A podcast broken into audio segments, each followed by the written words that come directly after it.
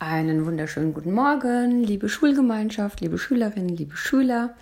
Ja, wir starten nach einem sehr heißen Wochenende in eine neue Schulwoche.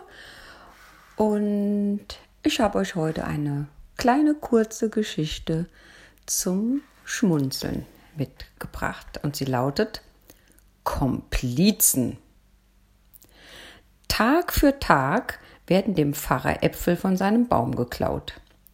Erst versucht er nachsichtig zu sein. Dann aber legt er sich auf die Lauer, um den Dieb auf frischer Tat zu ertappen. Aber vergeblich, die Äpfel schwinden.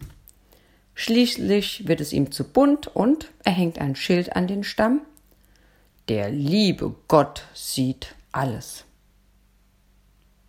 Am nächsten Tag steht in krakeliger Schrift darunter aber er verrät uns nicht.